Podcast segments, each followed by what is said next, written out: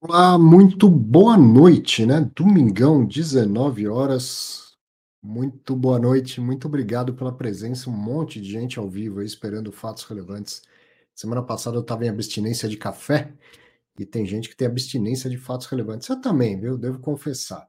Quando eu não consigo fazer sábado às 5 horas, ou se tem uma semana que eu não consigo fazer, que possivelmente vai ser a semana que vem, também me dá uma abstinência de fatos relevantes. Gosto muito de acompanhar eu aprendo muito e gosto muito da sua presença, o ao vivo, principalmente, né? O pessoal da turma do fundão, mas quem assiste depois e deixa o seu comentário, suas opiniões também, isso é, isso é uma troca muito legal, um aprendizado muito grande. Então, obrigado pela companhia de sempre, boa noite, esse final de domingo de uma semana que foi um pouquinho mais tranquila, com teve, teve notícias boas, teve boas locações, mas no geral devolução de imóveis né, nos fundos grandes, e, e mais aquele caso do, do BTRA, de novo, um caso com fazenda e tal, e a gente está sempre observando e aprendendo, né? Vamos, vamos comentar um pouco disso também. Então, eu vou pegar uma pergunta aqui, ó. Danimar Cesário pediu para eu comentar que eu acho da estratégia de alguns FOFs e hedge funds que têm procurado ter uma grande porcentagem do seu PL em caixa com liquidez. Denimar, juro alto, cara. O caixa rende mais do que o ativo, né? Qual é o fundo de tijolo que você vê comprando um imóvel que vai dar mais do que 13,65% de cap rate ao ano? Não, não tem, né? Mesmo os fundos de papel têm tem oportunidades e tal, mas a, a, o risco ou a originação de, de produtos não está tão fácil por causa do momento de mercado e deixar o dinheiro parado no caixa, esse caixa com liquidez que você escreveu aí, é basicamente um fundo DI ou uma LCI com resgate diário, que seria até mais interessante pela isenção e tal. Está remunerando demais, porque o juro está muito alto.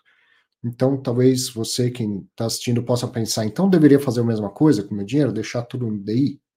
O DI uma hora vai cair. Então, o gestor do fundo está de olho nisso sem pressa. Quem tem caixa não tem pressa de alocar, porque o DI está lá alto, pagando muito, mas todo mundo sabe que ele não vai permanecer sempre assim. Lembra que a coisa de dois anos, dois anos e meio atrás era 1,9 ao ano. Né? Então, posições no CDI não são posições de longo prazo, mas nesses momentos em que o juro está um absurdo de alto, você deixa lá e só tira quando vê uma oportunidade bem, bem grande mesmo, certo? Bom, uh, comentaram da coruja da semana, é, essa responsabilidade das corujas agora eu terceirizei, passei para Vitória Diniz, minha designer, né, filha do meu amigo Jacomo Diniz. Quem acompanha o Fatos Relevantes já, já deve ter visto o Jacomo em outras lives que a gente faz junto, grande professor da B3, grande amigo, companheiro de, de profissão. E não é fácil arranjar uma coruja nova toda semana. Eu sei porque eu fiz essa capa por muitos anos até eu ter a brilhante ideia de deixar para quem sabe fazer isso. Então, se essa tá assustadora, da semana que vem ela manda uma mais fofinha. Pode, pode ficar tranquilo. Vamos falar de fatos relevantes? Fundos com menos de 10 mil cotistas, não teve muita coisa na semana. Começou no dia 17 com o SAD11, que é o Santander Papéis Imobiliários CDI. Esse fundo passou lá por uma cisão, um movimento, diria, parecido com o que o FOF da VISC fez no passado. Depois, no dia 17, ainda o, o edifício Galeria e o Canuma Capital Multiestratégia. No dia 18, teve o BM Brascan Lages Corporativas, que é o BMLC 11. Depois, no dia 19, teve o The One, isso foi bem interessante, acho que a gente podia dar uma comentada nele aqui, o One F11. Também no dia 19 teve o Zavit Real Estate Fund, no dia 20, o Velol, Vila Olímpia Corporate, e o Rio Bravo Renda Residencial. Vou falar rapidamente desse do The One, que eu achei bacana, que a, a, gestora, né, Rio Bravo, divulgou um fato relevante, dizendo que recebeu uma proposta de compra pelo, por todos os imóveis do fundo. Né, um fundo que tem alguns andares, não o prédio todo, num único prédio, que é o, justamente o The One lá na Vila Olímpia. Um excelente prédio e tal. E ela recebeu uma proposta para comprar tudo, para vender tudo, né? E aí o fato relevante fala assim: olha, o preço é muito abaixo do que vale, muito abaixo do que outras transações já aconteceram e tal, e a nossa posição como administradora gestora é não aceitar a oferta. Então a gente não vai convocar uma assembleia geral perguntando o que você cotista acha, se deve vender ou não. Porque a esse preço a gente entende que não deve ser vendido. Mas se cotistas com mais do que 5% das cotas entenderem que devem vender, que convoquem uma Assembleia Geral. Então, achei uma postura bem legal, né, de dar publicidade da coisa, até deixar. Não, não tem necessidade de fazer um convite aos cotistas, mas citar isso, ó, é, essa é a regra. Se cotistas com mais do que 5% das cotas acham que o negócio é bom, que convoquem a Assembleia. E, de fato, eu não me lembro de cabeça os preços, mas era tipo 27 mil metros quadrados, sendo que as últimas operações foram a 36 mil, um negócio assim. Não me lembro de cabeça, você pode conferir lá no Fato Relevante. Achei, achei interessante ó, a história toda, né? A gente sempre aprende acompanhando esse dia a dia aqui. Bom, vamos aos maiores, aos que a gente vai falar hoje. No Fatos Relevantes de hoje tem o BLMG 11, que divulgou dois na semana, um falando de mudança de gestão e o outro de uma rescisão de contrato de locação que tem algo que dá para a gente observar aqui de interessante também. O Rio Negro, que também trouxe um, um, fato relevante bem interessante com uma nova locação e também uma rescisão de locação. Foram os dois, um só fato relevante no mesmo dia, mas com praticamente dois assuntos diferentes, uma notícia boa, uma notícia ruim. O TRXF anunciando uma nova emissão de cotas, o XPLG 11 anunciando locação de imóvel e o BTRA, anunciando um inadimplemento, e eu pus entre aspas aqui um despejo de inquilino, que juridicamente tem outro nome e tal, mas na prática é isso que se, pre se pretende. Então, esses são, são meia dúzia, mais um fundo divulgou dois. Esses são os seis fatos relevantes que a gente vai resumir aqui, comentar, discutir junto com você e aprender, como sempre. Né? O objetivo do Fatos Relevantes é a gente se informar, mas principalmente aprender com o dia a dia, aprender com a prática. Vamos lá, vamos aos primeiros, né, que são do Blue Macau Renda Logística, o BLMG11, que é administrado pela Vortex e gerido pela Blue Macau. Ele divulgou um no dia 17 e outro no dia 19. Então vamos pela cronologia. Primeiro, no dia 17, eles explicam que a Blue Macau renunciou à gestão de um fundo AAA, que é investido pelo, BM, pelo BLMG. E também por uma parceira internacional que é a Oaktree. Então, quando eles divulgaram esse fato relevante, falando da entrada da, da falando do, desse fundo AAA, a gente falou aqui, deu bastante destaque a esse fato relevante. Tem, inclusive, quem acompanha o relatório gerencial vê lá um esqueminha né, que fala o BLMG, abaixo o AAA, o AAA tem participação da Oaktree e ele tem participação em praticamente todos os imóveis, com exceção de um e tal. Então, esse fundo AAA, em relação a ele, a Blue Macau renunciou à gestão. Tá? Os cotistas decidiram que a nova gestora será uma capital, recém-formada por antigos sócios da Blue Macau, que saíram justamente para atuar como consultor especializado do AAA. A Uma Capital assume a função de consultor até que obtenha autorização pela CVM para prestar os serviços de administrador de carteira de valores imobiliários na categoria de gestão de recursos, quando passará a atuar como gestor do AAA. E o fundo AAA segue sem cobrar taxas de administração e gestão, seguirá, inclusive. Então, achei é, interessante o detalhamento do fato relevante, que assim, olha, de fato eh, vai mudar, mas são as mesmas pessoas saíram, montaram uma empresa para se tornar a consultora e eventualmente e, e posteriormente a gestora do, do, fundo. Então achei legal a poderia o fato relevante dizer, olha, os cotistas, a, a Blue Macau renunciou e os, e os cotistas votaram para que a Uma Capital seja a nova gestora. Ponto, podia acabar por aí. Mas não, vai lá e detalha, dizendo a Uma Capital acabou de ser formada, é, que os sócios são os, os ex-gestores que saíram, montaram essa empresa justamente para assumir e tal. E esse passo né, de primeiro consultoria para depois administradora, na verdade, gestora, é normal, né, para fazer administração, gestão, tal, tem, tem que ter aprovações da CVM e isso demora um tempo mesmo. Né? Toda a burocracia demora um tempo. Se quem acompanha fundo imobiliário há mais, bem mais tempo, vai lembrar que a Red passou por isso. Né? A Red, Red Gestão de, de, de Recursos, Red Investments, hoje super conhecida pelos seus fundos e tal, André Freitas e toda aquela grande e ótima equipe, eles saíram de dentro do, do Credit Suisse e montaram a Red.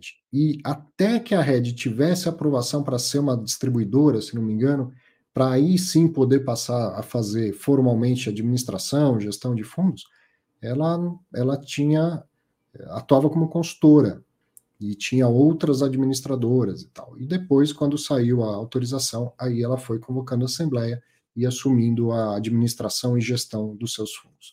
Então, tudo normal. A Blue Macau, você deve ter acompanhado, vem passando por uma grande reestruturação. Esse fundo foi o único que não passou para administração, aliás, para gestão da VBI. Esse foi o único fundo que ficou com a Blue Macau. E é mais um passo dessa reestruturação, né? Ou seja, na prática são as mesmas pessoas que vão continuar gerindo o fundo, no entanto, eles montam uma outra empresa, a Uma Capital, para fazer a gestão. Então, esse foi o primeiro fato relevante divulgado pelo BLMG. Depois, no dia 19, eles divulgaram uma rescisão contratual.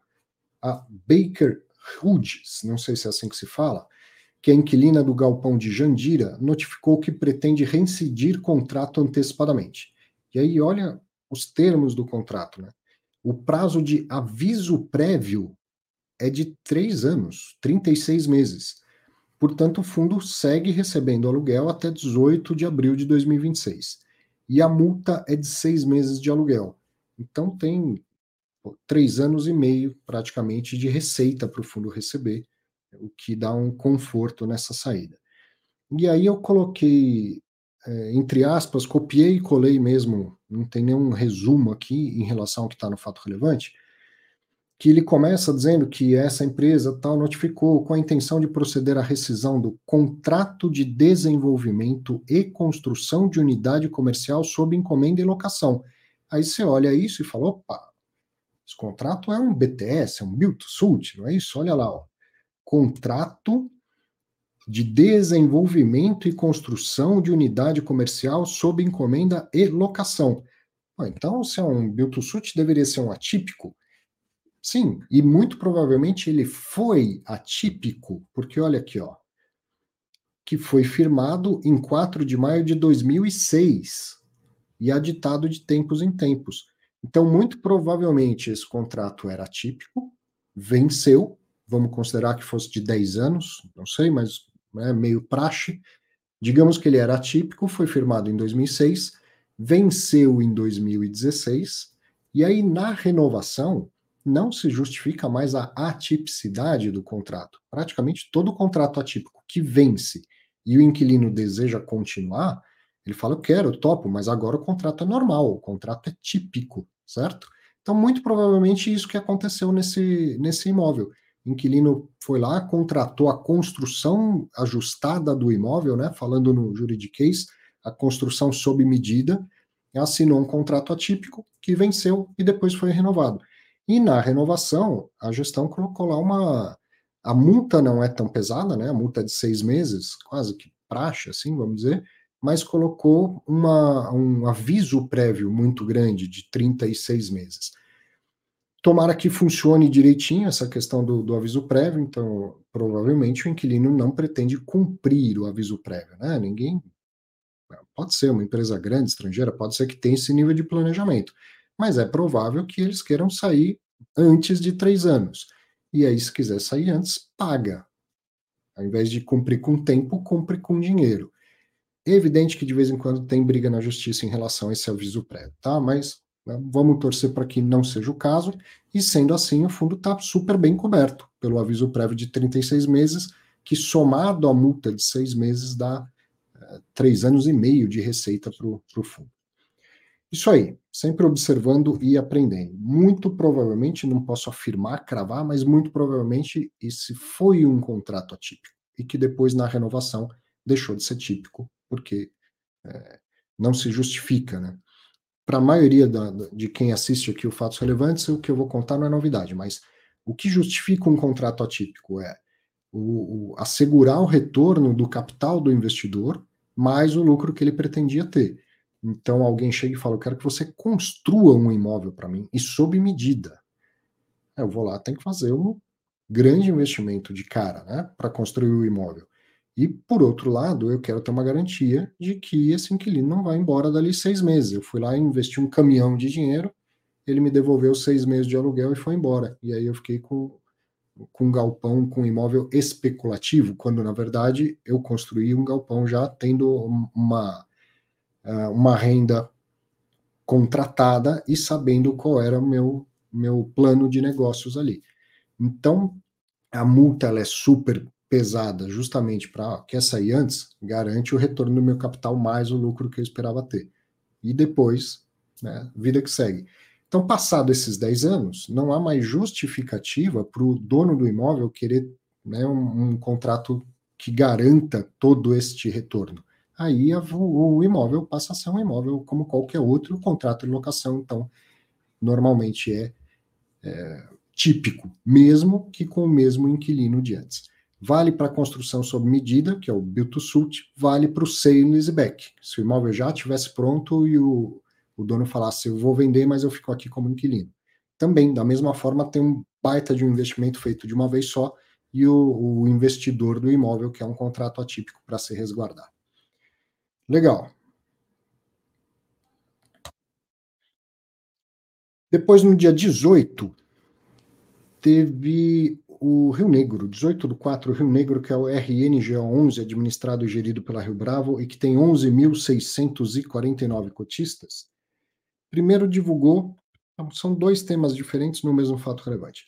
Primeiro veio a notícia boa, e muito, muito interessante, que o fundo locou 381 vagas de garagem do Deck Park, que é um edifício garagem, praticamente, posso dizer assim, e um depósito no segundo subsolo do centro administrativo para localiza rente a caro.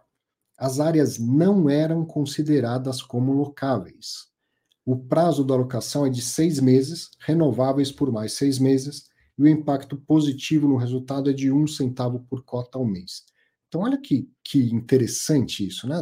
Como a gente aprende observando esse dia a dia e como os gestores têm que buscar e se adaptar aos, às situações de, de mercado. Agora há pouco eu estava assistindo o FIFI, né, o, FI, o Finanças e Fundo Imobiliário, lá no Clube FI com o Danilo Barbosa, que aliás tem assistido toda semana de verdade, coisa rara eu assistir vídeos no, no YouTube, mas o FIFI eu assisto. E gosto de, de assistir. Não assisto para ligar na segunda-feira e falar, pô, Danilo, falou isso, devia ter falado. De verdade, às vezes ele nem sabe o que eu assisti. E eu estava assistindo lá o Fifi e, por acaso, ele respondeu a, a dúvida de um assinante do Clube FI, que era ah, como que faz a medição de área bruta locável? Putz, o Danilo é o cara para responder isso, né? Porque conhece de imóvel mesmo, trabalhou em consultoria e tudo mais. E aí ele falou que tem várias formas, tem empresas especializadas, várias formas de medir e tal. E qual, mas qual foi a dúvida? Como que mede a área bruta locável? Porque você tem lá uma área bruta né? Todo imóvel tem uma área construída de um determinado tamanho. Aqui não é toda ela alocável, você não consegue alugar tudo aquilo, certo? Tem coisas que acabam não, não entrando nessa conta de área bruta alocável. Depende também da, da forma com que, da, do método que vai ser usado. Mas, por exemplo, o poço do elevador não é uma área bruta alocável. Tem lá quem usa área de carpete. Assiste o Fifi, que o Danilo vai explicar isso muito melhor do que eu. Mas por que, que eu estou falando isso? Não é para fazer jabá do Fifi. É porque o fator relevante deixa claro aqui, ó.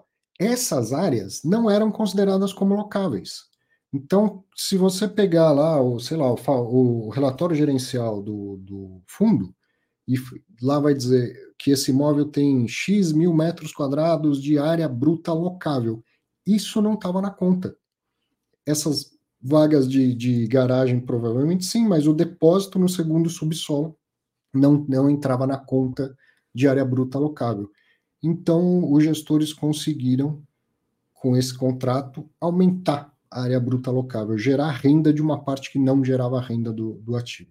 Por isso que eu achei muito interessante. Dá para notar que é meio que um teste dos dois lados, né? um prazo de locação de seis meses renováveis por mais seis meses. Daqui a pouco a gente vai ver, eu dei um print do relatório gerencial, isso é mais ou menos metade das vagas de garagem. O prédio está com uma vacância grande, as, as garagens estão é, subutilizadas. Então, pô, vou lá, vou alugar essas vagas de garagem, vou fazer uma receita extraordinária, sensacional. Mas, sei lá, bate um vento diferente no mundo e as lajes corporativas voltam a ser super demandadas, e aí tem gente querendo alugar e fala, mas eu preciso de mais vagas de garagem. E o gestor fala, mas caramba, eu aluguei lá para localizar essas, essas vagas por cinco anos.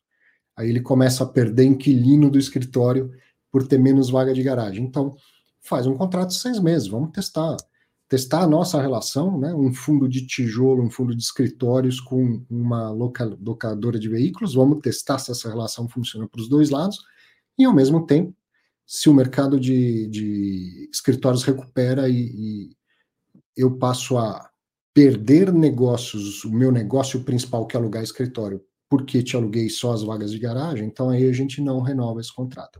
Achei bem interessante, vale o teste, não tenho a menor dúvida, e como é, esses tempos difíceis, não só pela questão da economia, mas também pela questão do home office, que ainda não está equacionada, acabam gerando soluções criativas, né? Se você repara em shopping, está acontecendo isso para caramba. Todo shopping praticamente hoje tem uma ou duas lojinhas locadas por uma locadora de veículos. Se você vai lá e aluga um veículo, ele está na vaga de garagem do shopping, que também está subutilizada. Então, o, a gestão está levando um pouco desse conhecimento do varejo, do shopping, para dentro de uma proposta lá de um, de um ativo em Alphaville. Então, essa foi a boa notícia e nova notícia né, para um fundo de, de escritórios. Depois, no mesmo fato relevante, veio a notícia é, ruim, que foi uma diminuição de, de área alocada. A Warner Bros. Comunicou que rescindiu antecipadamente parte do, da alocação. Pelo que entendi, ela tinha 12, dois andares, vai devolver um o aviso prévio é de 120 dias e a inquilina deverá realizar obras de adequação antes de entregar as chaves e pagar multa acrescida dos descontos concedidos proporcionalmente. Então, já expliquei isso aqui, mas nunca é demais explicar, né? É, momento difícil de mercado, o inquilino vai lá e fala, eu alugo, mas não dá para dar uma carência, não dá para dar um desconto e tal. E o dono do imóvel, para não perder negócio, com um bom inquilino, uma empresa desse tamanho, não precisa nem falar quem é a Warner Bros., fala, tá bom, vamos lá, o que você quer? Seis meses de carência? Dou. Mais seis meses de descontos progressivos? Eu dou.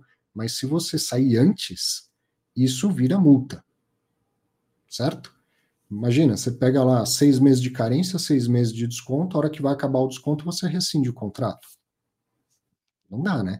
Então, se você rescindir antecipadamente, você paga, além da multa contratada, aquilo que deixou de pagar na entrada. Né? A carência, os descontos e tudo mais. Então, é isso que está acontecendo agora. Tem um aviso prévio de 120 dias, tem uma multa que não foi detalhada aqui, mas além da multa, tem que devolver aqueles descontos concedidos devolver proporcionalmente ao tempo já decorrido de contrato. O impacto negativo desse, dessa vacância no fundo é de dois centavos por cota. Então a gente tem a primeira notícia falando que acrescenta um centavo, a segunda diminui dois centavos. O líquido né, desses, desses dois é menos um centavo por cota. E a vacância projetada do fundo será de 29,2%.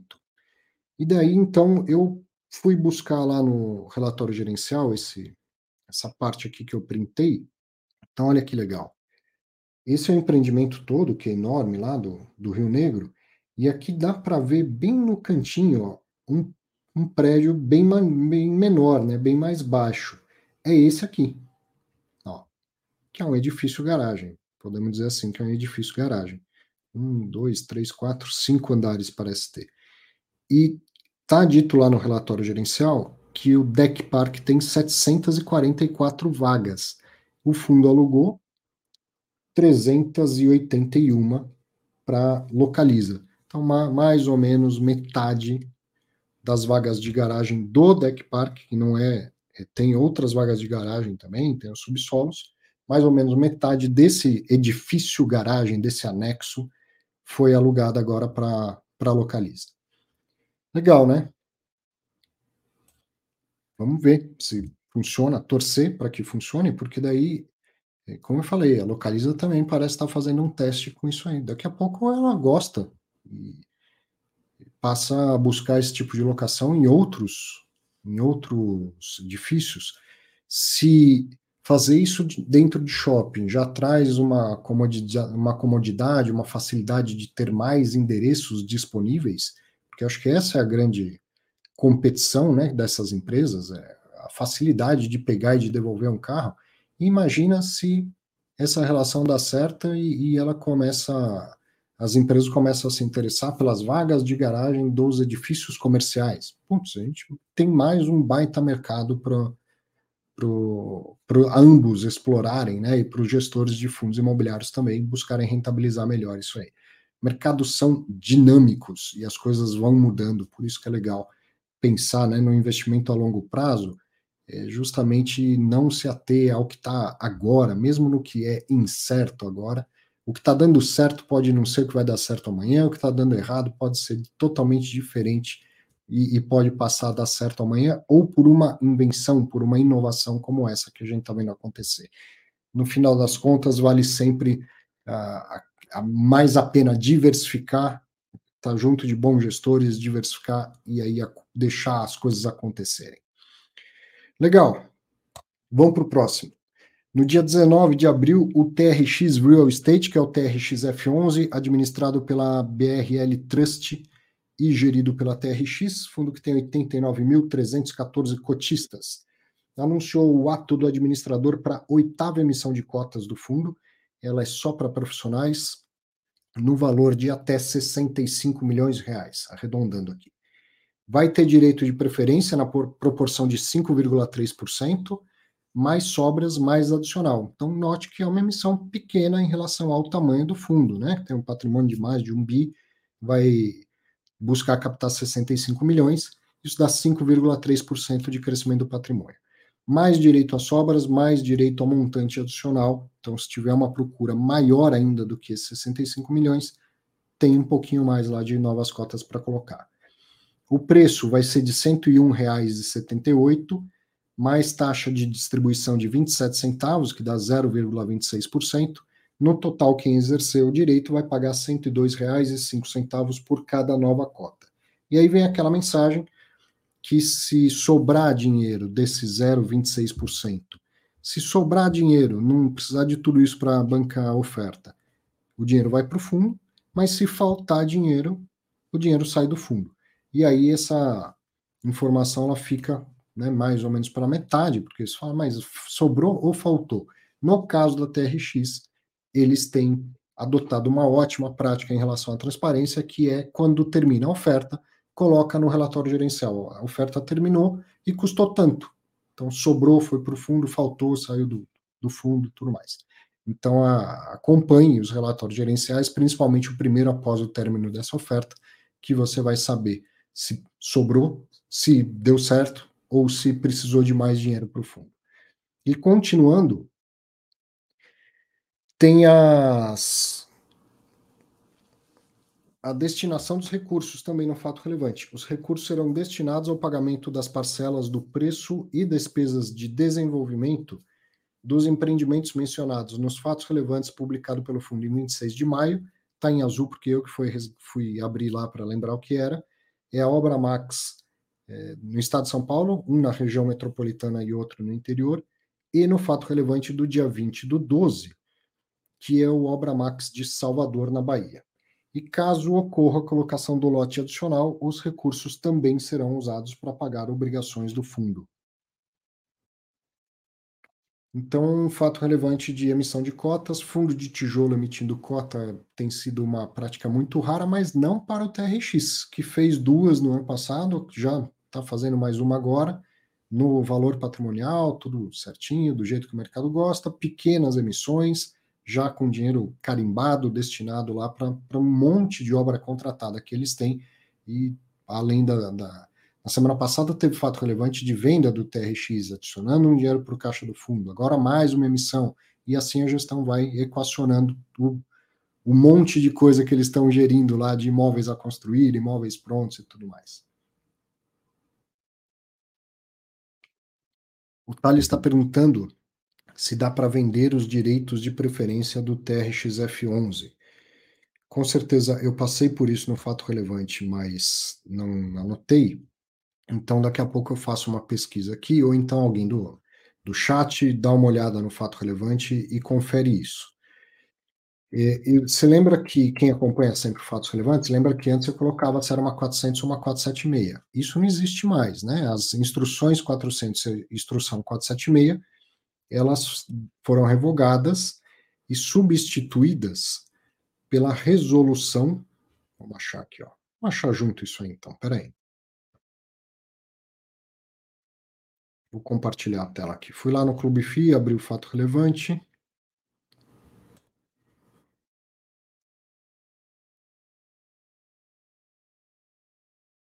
Todo mundo está vendo comigo?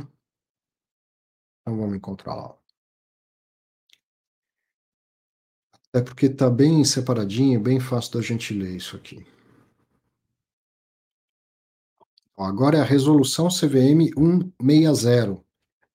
A 476 e a 400, as duas agora as duas, os dois tipos de oferta só para profissionais ou para o público em geral, os dois tipos de ofertas são regulamentados pela mesma resolução. A CVM não usa mais esse termo instrução. Pela resolução 160 mas as duas continuam existindo. E aí o emissor ele, ele coloca o público-alvo, só profissionais ou investidores em geral. Então essa é só para profissionais, seria o que antigamente se chamava de 476. E a pergunta aqui foi se dá para vender os, os direitos, né? Ctrl F é o melhor amigo do leitor de fatos relevantes.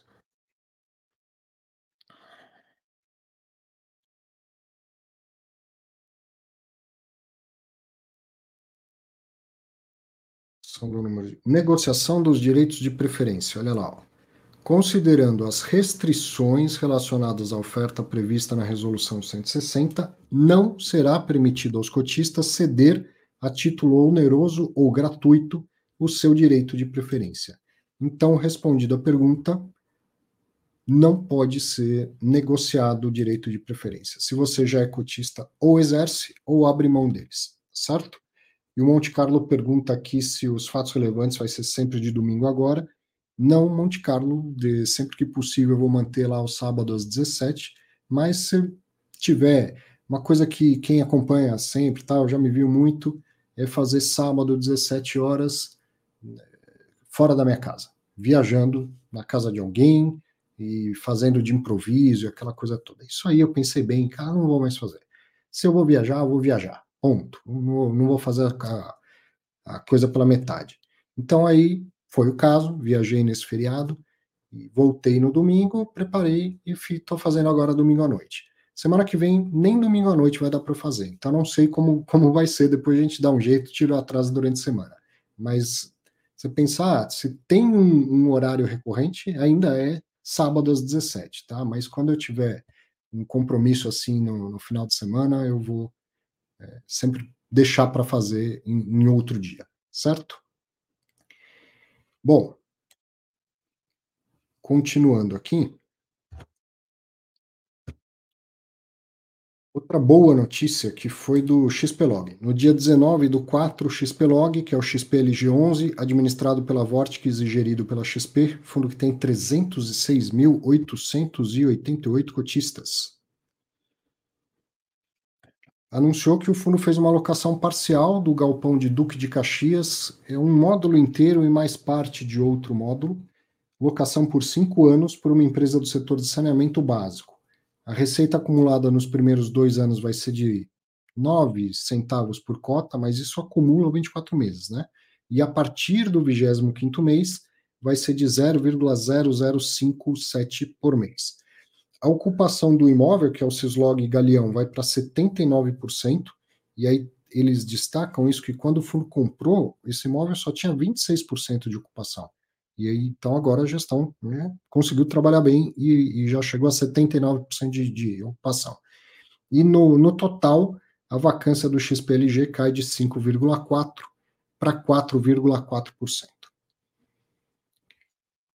E por fim, no dia 20 do 4, o BTG Pactual Terras Agrícolas, que é o BTRA 11, administrado pelo BTG Pactual, administrado e gerido pelo BTG Pactual, fundo que tem 20.743 cotistas, deu aquele susto de novo, né? Anunciou aqui. Eu inverti um pouco a ordem do fato relevante, me parece que vai ficar, vai ficar mais fácil da gente entender nessa ordem. Então, tudo é sobre a Fazenda Campo Verde, que fica no Mato Grosso, que foi locada para o Grupo RJ.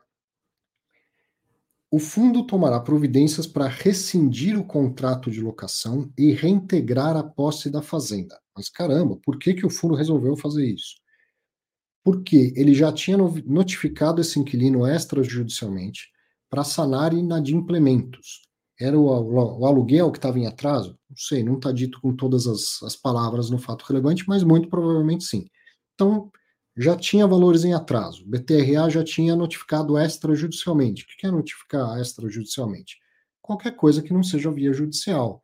Então, pô, manda um e-mail, manda qualquer coisa, é extrajudicial, mas me certifiquei de que você foi notificado ou notificada, sem precisar fazer isso via justiça e tal. É uma notificação extrajudicial. Então, o, o, BTG já tinha notificado, o BTRA, na verdade, já tinha notificado esses inquilinos. Ó, você está com valores em atraso, você tem que pagar. Não teve resposta, não teve nenhuma atitude do, dos inquilinos. Então, aí ajuizou uma ação de execução para executar o valor. E tomou conhecimento que o imóvel está ocupado por um terceiro, que é uma empresa chamada Felícia. E essa empresa Felícia, por sua vez, alega ter comprado a terra com um contrato de compra e venda confidencial e que não foi inscrito na matrícula. Olha que, que coisa, né? O, o fundo entrou na justiça, uma ação de execução, e aí descobriu que quem estava lá não era o grupo JR, era o grupo Felícia. E aí falou, grupo Felícia, o que, que você está fazendo aqui? Estou aqui porque a fazenda é minha. Eu comprei a fazenda do grupo JR. Não, não comprou. Quem comprou fui eu, BTRA. Aí a Felícia falou: não, comprei sim. Eu tenho um contrato de compra e venda desse imóvel, só que ele tem cláusula de confidencialidade, então não pude contar para ninguém, nem registrei no cartório. Pô, que maravilha se fosse assim, né? Se fosse fácil assim. Aliás, como eu sempre gosto de falar, quem aí que está assistindo gosta de cartório? Só vai dizer que gosta se você for dono de um, né? Dono ou dona de um cartório. A gente detesta cartório, mas na verdade a gente ama o que a gente detesta é pegar a senha, ficar na fila, pagar uma fortuna por um selinho que brilha no escuro para dizer que a minha assinatura é minha, caramba, mas a existência de um cartório dá uma segurança absurda em transações importantes, né? Eu acho que eh, a gente detesta cartório para aquelas coisas banais, desnecessárias e tal, mas registro de imóveis, olha a, a importância do, do cartório, né? Eu, eu, imagina, eu falo, não, eu comprei essa, essa fazenda, só não contei para ninguém, tenho um contrato de compra e venda, a fazenda é minha. Vamos lá no cartório, vamos ver o registro da matrícula. É, o imóvel pertence a quem tá, tem, tem a matrícula, quem está registrado lá. E pertence ao BTRA. Ponto final, tá lá, tá averbado. É do fundo. Então, é, não se apresse em falar, nossa, que, que a gestão bobeou, comprou e não registrou. Não, não, a gestão está tudo registrado, está ok lá no, no cartório. Agora, o vendedor vendeu duas vezes. E quem compra é que tem que tomar esse cuidado. Por isso que lá na, na primeira vez que aconteceu lá com aquela fazenda Via Mancel, se não me engano, é, Todo mundo falou, pô, como que compra uma fazenda e não vai ver no cartório se, se não tem uma ação de execução, se quem está vendendo realmente é o vendedor e tal, né? Agora, isso, esse tipo de questionamento tem que ser feito a essa Felícia, né? Essa empresa Felícia.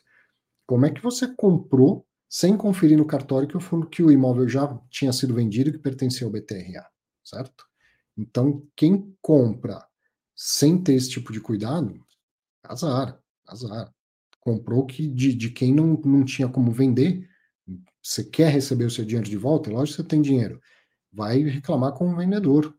não com BTRA. Então, nesse sentido, BTRA não tem nada a ver com isso.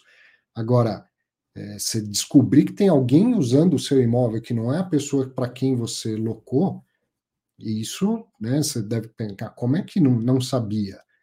É os desafios do, do agro. Uma coisa é um, um escritório na sua cidade sede ou numa grande capital, um galpão nas proximidades, então outra coisa é uma fazenda em outro estado, bem distante, e de um negócio que que é meio novidade, né, para gestores de fundo, seja do fundo imobiliário, seja do FIAG, né? é um meio novidade. E aconteceu, e o fundo só ficou sabendo porque entrou com uma ação para cobrar o vendedor, que deveria ser o, o, inquilino, mas que chegou lá e encontrou um, uma outra empresa tocando lá as plantações. Bom, seguindo, na ação de execução, o fundo obteve as seguintes decisões favoráveis. Primeiro, o arresto da lavoura, grãos, equipamentos, implementos, veículos, máquinas e sementes de propriedade dos produtores. Então, o fundo não tem um valor lá a receber, ele conseguiu é, segurar tudo isso de patrimônio. A lavoura, os grãos, os equipamentos, os implementos, estamos falando aqui de trator, colheitadeira, tudo, para se satisfazer desse valor. Não é que ele vai pegar tudo isso. Eu, o objetivo é devolver. Então, me paga o que você me deve, que eu devolvo tudo isso. Mas a justiça garantiu ao fundo o direito de ficar com esses bens caso não receba. A penhora online de recursos financeiros dos produtores, porventura existentes, né, se eles tiverem lá recursos. A autorização para promover a averbação de certidões premonitórias nas matrículas de imóveis pertencentes aos produtores né, garantir lá essa, toda essa questão da, da, do registro das matrículas e tal, mas quanto a isso, pelo que eu entendi, está tudo certo com o fundo. E a inscrição do nome dos produtores em órgãos de proteção ao, ao crédito. Foram lá parar no. Foram lá parar no, no SPC, no Serasa, aquela coisa toda. Então, putz, mais um caso no, no, BTRA, ruim de ver acontecer. De novo, mais ou menos 25% do, do patrimônio do fundo semana passada ou retrasada, sei lá, ou em várias entrevistas que acabei dando sobre os casos lá dos fundos high yield, eu falava, olha, a queda das cotas, ela é desproporcional ao fato conhecido. Né? Então, eu tenho um problema. O próprio BTRA. Primeiro caso que aconteceu lá no final do ano passado. A fazenda era 25% do patrimônio. O fundo caiu muito mais do que 25%, né? As cotas do fundo. Então, se olha e fala, opa, tá errado, pera lá. Se, se der um problema essa, essa parte do patrimônio passar a valer zero, é 25% que tem que desvalorizar. E desvalorizam mais do que 25%. Mas o que, que acontece? Por que, que as pessoas vendem a preços mais baixos? Porque, além do fato conhecido, bate uma desconfiança. Ai, mas se acontecer com essa, se acontecer com outra? É muito pouco provável, mas bate essa desconfiança que muitas vezes vira até um pânico. E no caso do BTRA, está acontecendo um problema com uma outra fazenda. É um problema igual? Não, não é um problema igual. Agora tem um inadimplemento e o, o, fundo praticamente já entrou lá com uma ação como se fosse uma ação de despejo. Só que no meio do caminho ficou sabendo que, que a fazenda tinha sido vendida novamente e que outra pessoa estava lá produz, produzindo, né, um, um, terceiro, uma outra empresa. Pelo, assim, vou, vou realmente chutar, não tenho conhecimento para afirmar isso mas entendo que segue da mesma forma a ação de execução. Eu quero executar e tirar uma pessoa de lá. Eu achei que eu tinha que tirar o João, na verdade eu vou ter que tirar a Maria. O procedimento na justiça é o mesmo, considerando que na matrícula, lá no cartório, esteja tudo certo com, com os imóveis. Então, óbvio, vamos ter que acompanhar, vamos tentar evitar é, as, as decisões antecipadas, né, as, as críticas exacerbadas, mas não, não é nada bom ver acontecer novamente com, com o mesmo fundo. No, no Risa Terrax, não me lembro de ter um problema tão grande assim. De qualquer maneira, relações novas, tá? A relação do agronegócio com, com os gestores de recursos é uma relação nova. Então tem que ter um, um prêmio, né? Porque tem um período de aprendizado, a curva de aprendizado, como se fala, não dá para generalizar também, falar, ah, todo produtor rural vai, vai tentar fazer esse tipo de coisa. Óbvio que eu não vou falar uma, uma é, loucura dessas, mas sim a gente ouve, principalmente falando com o pessoal dos fiagros, que a relação direta, então emprestar diretamente, fazer negócio diretamente com o produtor rural, é a, a parte da cadeia que eles consideram a mais arriscada. Então veja, quando que tem muito fiagro, que o, o gestor fala, a gente faz CRA, compra CRA, do, dos outros elos, não fazendo o dinheiro chegar direto no produtor, mas no cara que vende semente, implemento, essas coisas todas que foram arrestadas que a gente viu aqui, ou para trading, que é o que compra commodity e vende um produto e tudo mais, e, e menos ainda com o produtor, porque ambos precisam aprender um a, a lidar com o outro, certo? Então dá para a gente, como sempre, observar e aprender, extrapolar, mas sem exageros, sem extrapolação. Extrapolar, assim, tirar do caso concreto e pensar, olha, o mercado agro tem lá suas, suas diferenças e não são pequenas em relação ao mercado imobiliário. E vamos com calma em, em fazer investimentos no agro, mas com que calma? A calma que já tinha que ter antes desse fato e antes do outro, que é de reconhecer que só mecanicamente o produto é igual. Né, fundo imobiliário tem cota negociada em bolsa, não permite resgate, paga rendimento isento todos os meses. E o Fiagro, mesma coisa mecanicamente. Agora, se a gente sabe que um shopping é diferente de um galpão e é diferente de um escritório, o negócio do agro também é diferente de tudo isso. Então, vamos com calma, vamos aprender e vamos também observar os gestores para ver quem faz, tem essa boa relação, tem essa boa gestão de um, de um fundo que se propõe a negociar direto com o agro, certo? O Renato está fazendo um comentário aqui. Vender duas vezes não vejo como não ter má fé do inquilino real do BTRA. Então, é muito provavelmente. E é nisso que o comprador, o segundo comprador aí, tem que se agarrar como tese para entrar na justiça e exigir o dinheiro dele de volta. Né? A questão da boa-fé, da má-fé, sempre é observada, nesse caso, pela justiça, por mais su é, subjetiva que seja. Mas na própria lei, em muitos casos, né, muitas situações, a má-fé ou a boa-fé é citada na lei. Ela faz toda a diferença na questão da, da decisão do, do judiciário.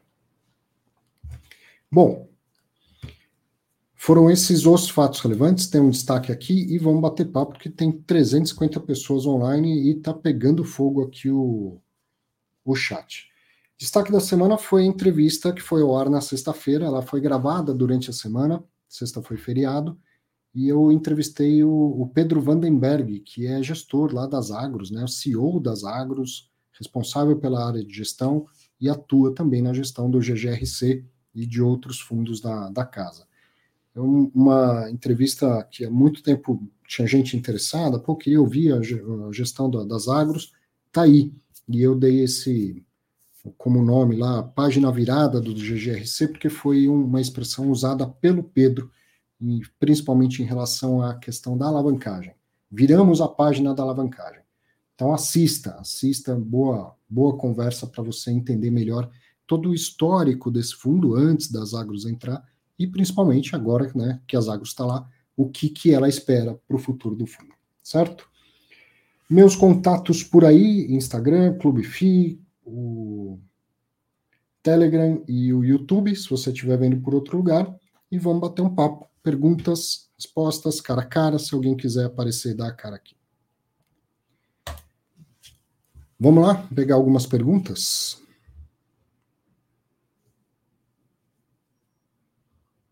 Deixa eu buscar aqui comentários e perguntas.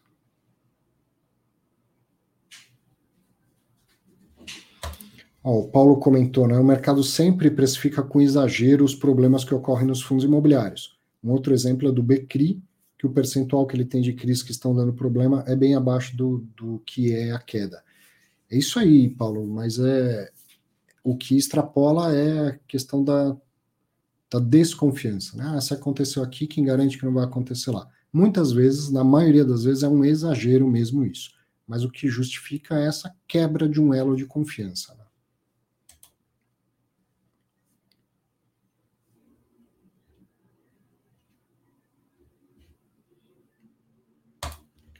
Deixa eu ver aqui o, André perguntando: quando um fundo convoca os cotistas para votação de membros de comitês consultivos, voto em aprovo confiando na gestão? Ou o, o fundo ele quer que você eleja membros do comitê consultivo, é isso? Ou aprove a criação de um membro consultivo? Eu acho que você pode é, aprovar com tranquilidade, porque, como diz o nome, ele é consultivo, ele não é deliberativo, não é um comitê que vai tomar decisões de gestão. Geralmente é uma aproximação do gestor com diferentes perfis de cotistas. Um comitê, por natureza, ele tem que ser plural, né? Senão não é um comitê, ele passa a ter uma consultoria. E, e aí um bom comitê, ele é diverso. Tem lá um representante de investidor institucional, um representante de investidor pessoa física e assim por diante, às vezes um representante de um grande inquilino, para ouvir um pouco mais o mercado, outras ideias e tentar buscar melhores soluções para o fundo.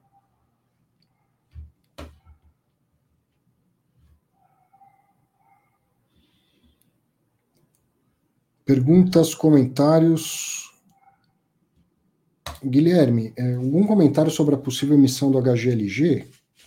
Cara, assiste fatos relevantes de duas semanas atrás, se não me engano. O, Bruno Margato deu uma entrevista longa, ele mesmo explicou a questão da, da emissão tudo mais. Acho que vai sanar as dúvidas lá.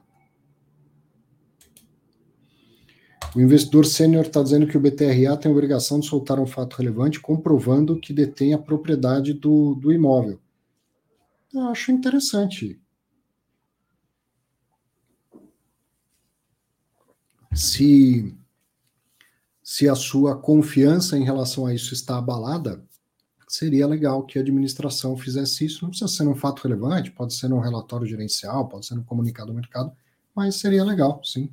Não, acho que não seria nem, nem difícil para eles fazer isso. Né?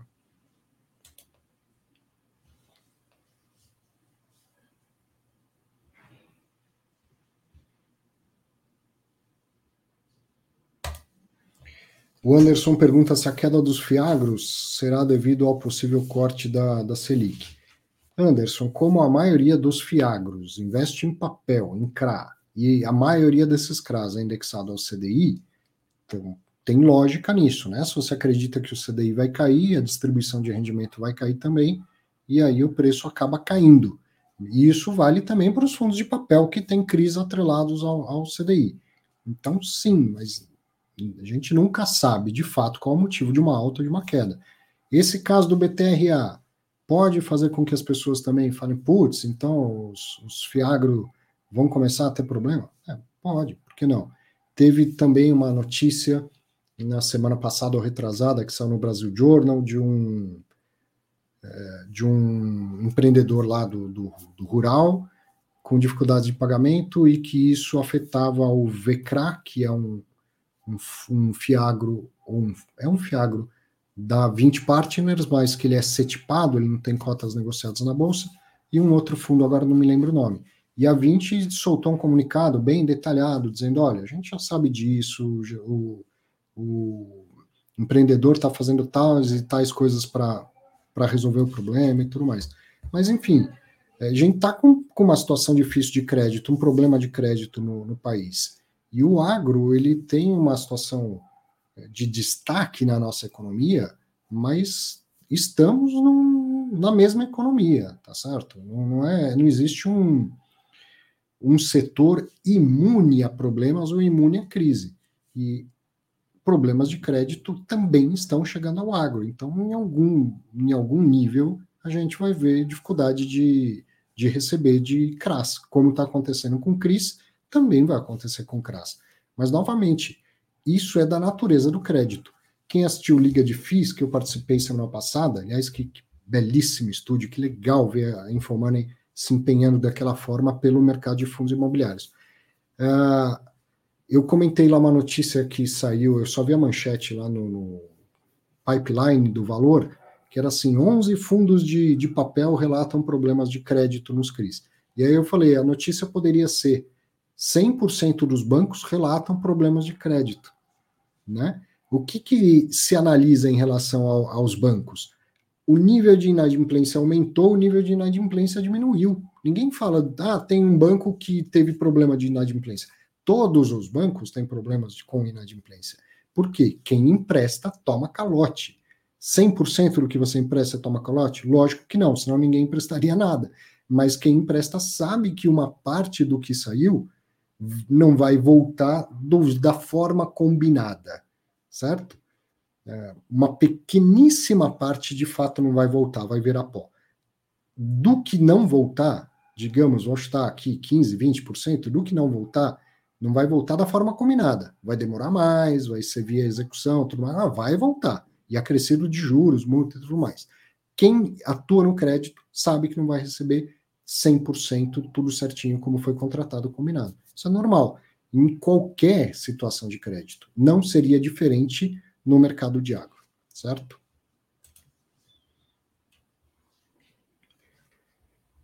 Pergunta. Deixa eu ver aqui um comentário do.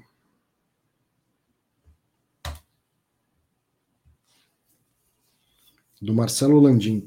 Assino o Clube FIA, Suno, a Nord e nenhuma das três casas recomenda o BTAL. Será por dificuldade de avaliar o, o setor agrícola?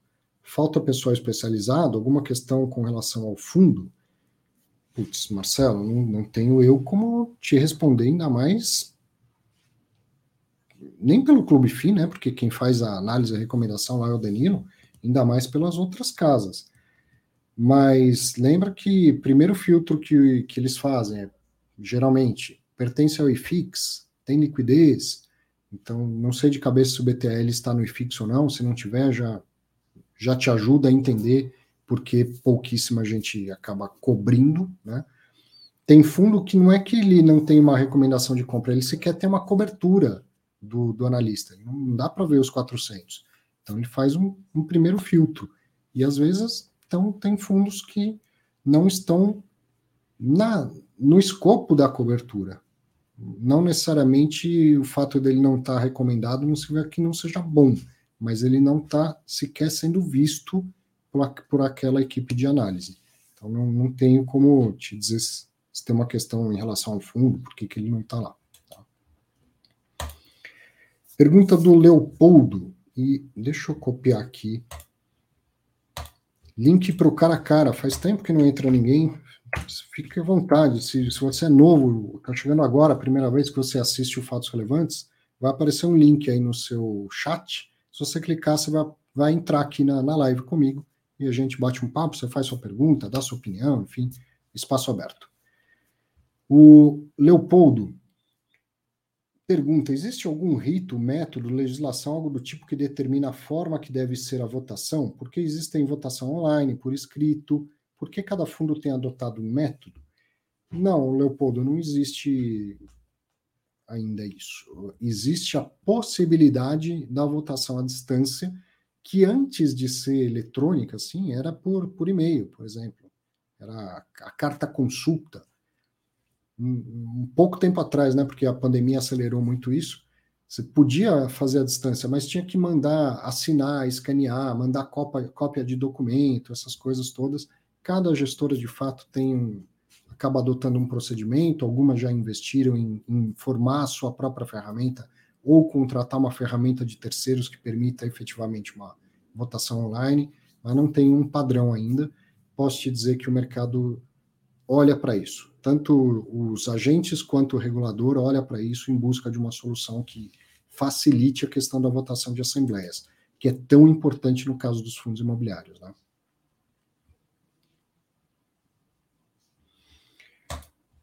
O, o João está dizendo que ele considera que é um momento único esse de fundo imobiliário, né? Num, num alto PF alto, num de PF estão batendo no valor de cotas com baixa decisão fundamentalista. Concorda? Não ficou bem claro o seu comentário, mas eu acho que sim, que é um, um momento que tem muita coisa boa a, a preços baratos. Não é que tudo esteja barato, não é que tudo vai recuperar valor, mas tem muita coisa boa que é raro conseguir comprar barato e que não precisa ser comprado só barato. Um fundo bom ao preço dele, preço justo, preço bom, já é bom negócio. Mas nesse nível de preço é excelente negócio. Só que essas coisas não acontecem em situações que sejam diferentes dessa. Acontecem justamente quando a gente está em períodos difíceis de economia, de incertezas maiores na política, não existe período de certeza em nada, mas de maiores incertezas na política, na economia e tudo mais, e que as taxas de juros dos títulos públicos vão lá para cima. Então é um baita momento também para comprar um título público que te garante IPCA mais 6, né? E aí você fica, é, por conta desse. Uh, falei do, do, princípio da dominância lá no, também no Liga de você tem um ativo com baixo risco te pagando muito, os ativos com mais risco, eles têm que te entregar uma perspectiva muito maior. E é aí, então, por, por um ativo de baixo risco, um título público entregando IPCA mais 6, 6,5, como estava há pouco tempo, é que os ativos de renda variável acabam entregando uma possibilidade muito grande, né, um, um prêmio muito grande para a entrada. E isso não, não dá para dizer que dura pouco, mas quando passa, passa muito rápido já, já vem durando há um bom tempo, né? Os fundos desvalorizados, principalmente os de tijolo. Mas a hora que esse juro dos títulos públicos aquietar, começar a cair, não precisa ser necessariamente a queda da Selic. Né? Um tesouro PCA que estava 6,5 já está próximo de 6, daqui a pouco está 5,5, está 5 e tal, dá uma disparada no preço das cotas dos fundos imobiliários, das ações de outros ativos com risco. Então tem que aproveitar assim para se posicionar. Não precisa ser só em fundo imobiliário, não dá para virar as costas para essa baita taxa dos títulos públicos, mas tem que aproveitar e se posicionar em bons fundos, sim. Grande Bruno Fontana. Falando no mercado de crédito, trazendo os assuntos para os CRIs, sei que é difícil opinar, mas você acredita ainda que surgirão novos pedidos de suspensão de pagamento? Ah, super importante essa questão, né, Bruno? Ele está se referindo a, a, desdobramento lá do negócio do, do, lá do Rio Grande do Sul, da, dos, dos fundos Deva, Versalhes, como é que é? Gramado Parks, lembrei, Gramado Parks, lá daqueles é, hotéis de multipropriedade, de gramado e tudo mais, teve mais um capítulo dessa briga na justiça, e agora, numa instância maior, meio que confirmaram aquela primeira, né? Evitando a, a execução das garantias e tudo mais. Então, ele é isso que ele está contextualizando aqui o comentário pergunta do Bruno, né? Se vão ter novos pedidos de suspensão de, de pagamento. Acho que esse é o, é o principal, pelo menos para mim, que não sou posicionado nos fundos high yield, acho que esse é o principal tema de interesse, né? Se isso fica específico a esses casos isolados, ou se vira uma jurisprudência e amanhã a gente vê um baita de um fundo high grade tendo um problema com o investidor, com, com o credor, aliás, com um devedor, né? Um fundo high grade tendo dificuldade com o devedor, e quando vai executar a garantia, o devedor vai lá, entra na justiça fazendo um pedido parecido e também é concedido. E aí o high grade não consegue executar a garantia e tudo mais. Ah, essa análise, ah, esse título é high grade, não vem só da qualidade do devedor, é uma soma da qualidade do devedor com a qualidade das garantias e aí você não consegue executar a garantia, pô, o que, que é high grade se não tem, não tem como executar a garantia? Então, isso é uma, algo que tem que ser observado com muito interesse mesmo. Eu vou dizer que eu acredito que não, mas pode ser muito mais torcida do que algo técnico da, da minha resposta, né, Bruno? Acho que esse caso do, do Gramado Parques ele é muito, muito, muito peculiar por tudo que, que envolve, pela multipropriedade, pelo é, fato de ser praticamente a principal forma de financiamento daquele grupo de empresas, eu acho, mas pode ser uma torcida de que isso é muito peculiar e que não vai extrapolar para outros, outros segmentos. Com certeza, algum devedor vai, vai testar. Lógico, né? Então a gente vai acabar sabendo porque algum devedor vai testar, que não seja Gramado Parques, que seja de outro fundo, de outro caso e tal, a gente vai ver aparecer uma, uma outra ação judicial a respeito disso. E aí que a gente vai poder saber se a justiça olha diferente assim como eu estou olhando diferente. Tomara que não seja só uma torcida minha, certo?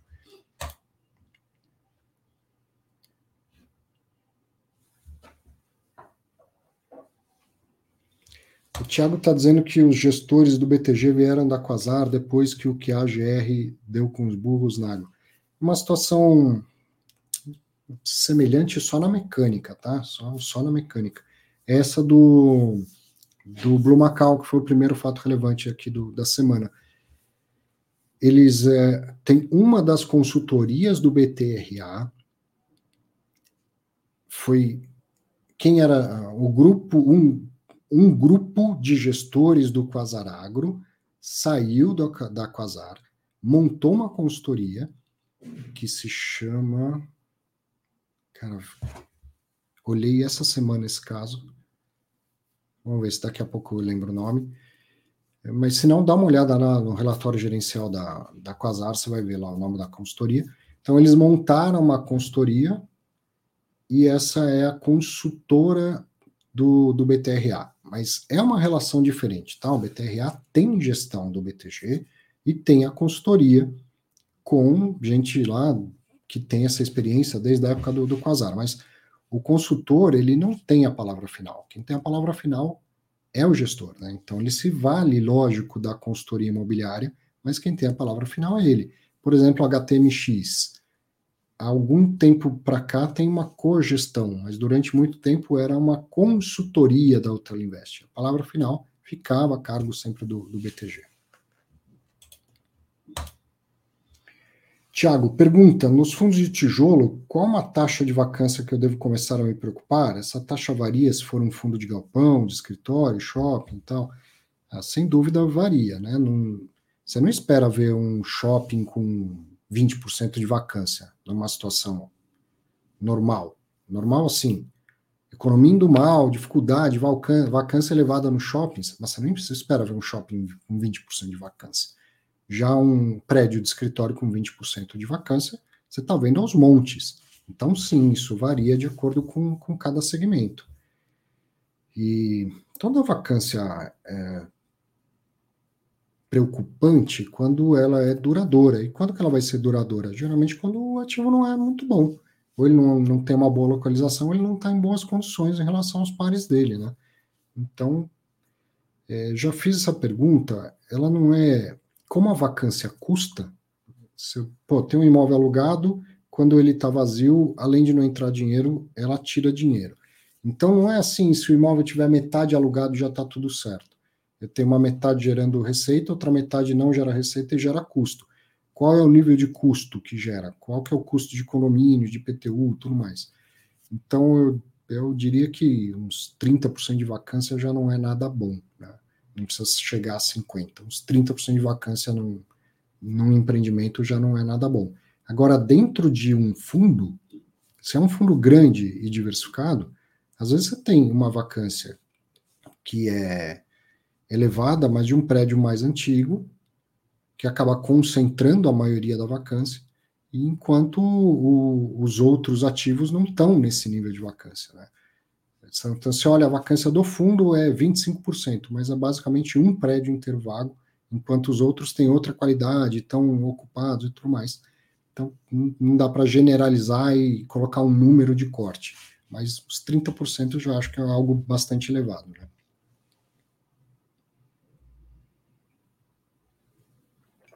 Isso para um fundo de, de escritório, estou falando aqui, né?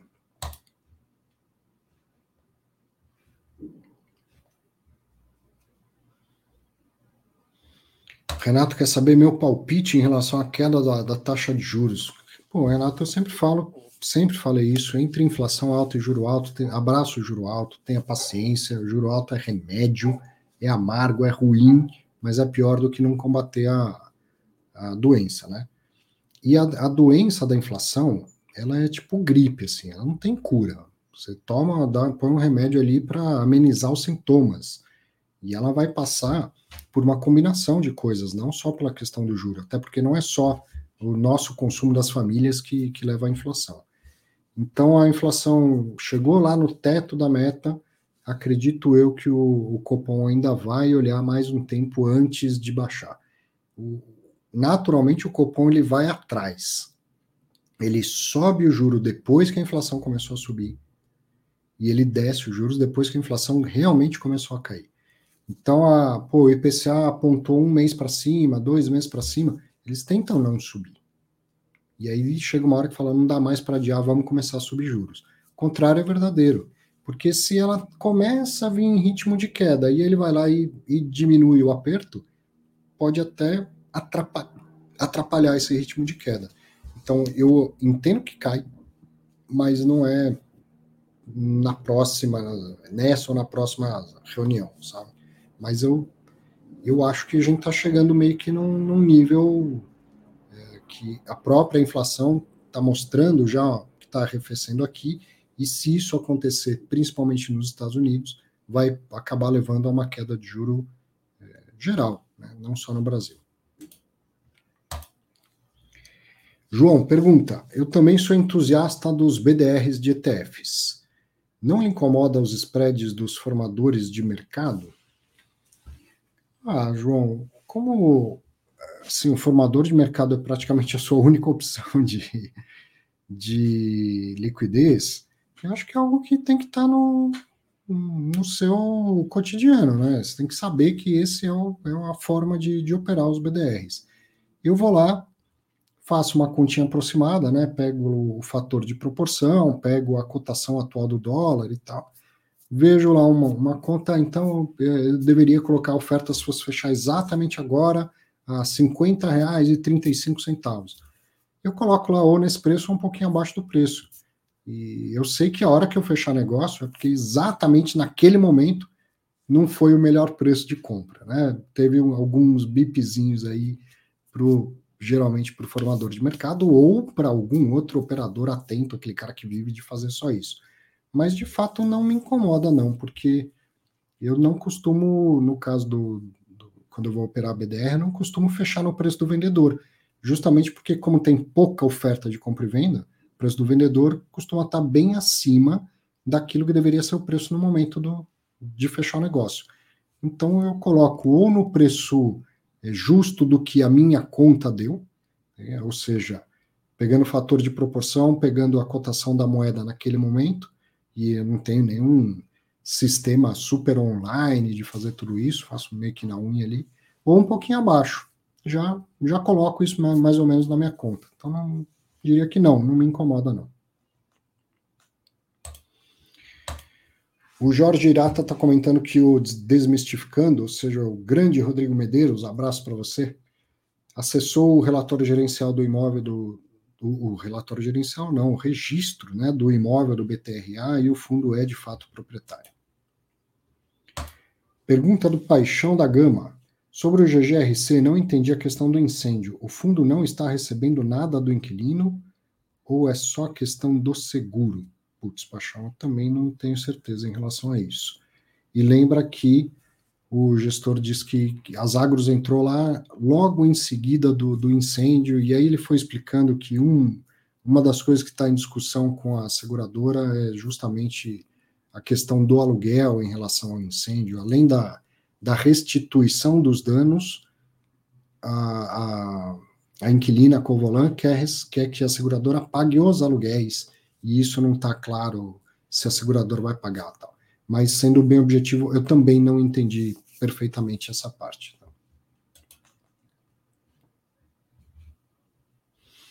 Languiru, a Jana está dizendo, provavelmente, a, lá, e o Marcos está comentando aqui, Vecra e Vica, falei um pouco antes isso, que saiu notícia no Brasil Journal e que depois a, a 20 soltou um comunicado ao mercado explicando melhor essa história.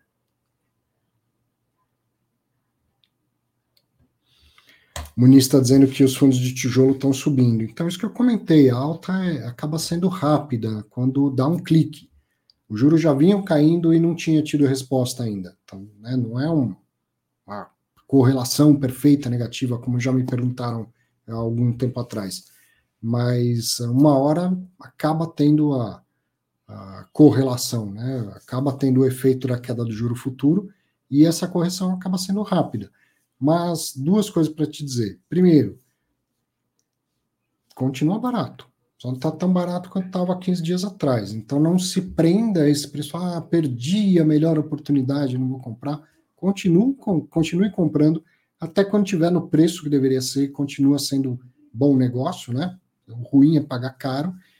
E se você se lembrar, mais ou menos no terceiro trimestre do ano passado, teve uma guinada muito rápida de preço e depois o cenário piorou de novo e as cotas caíram.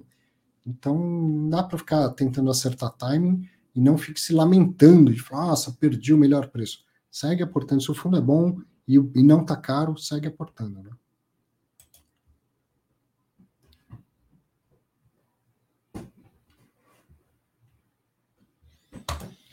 Que, que significa GPK, Paulo? É Gramado Parks, é, uma, é, o nome de uma empresa que é uma holding de várias outras empresas lá de que atuam no, no, no turismo e hotelaria em Gramados.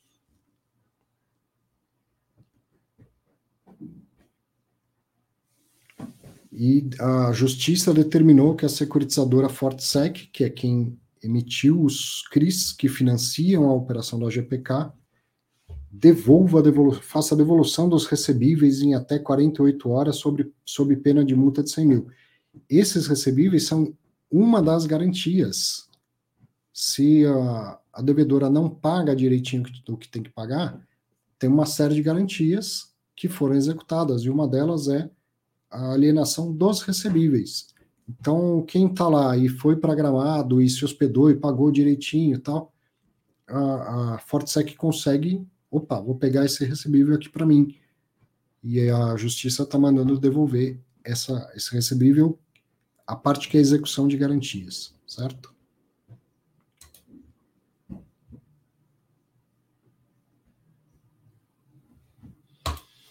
Leonardo me pergunta se eu acho que se o juro cair na próxima reunião lá do Copom, se vai ser por uma canetada, já que nada mudou de um mês para cá.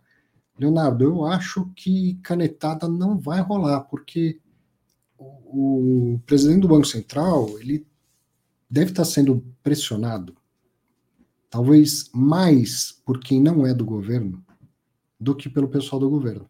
Vou te explicar por quê.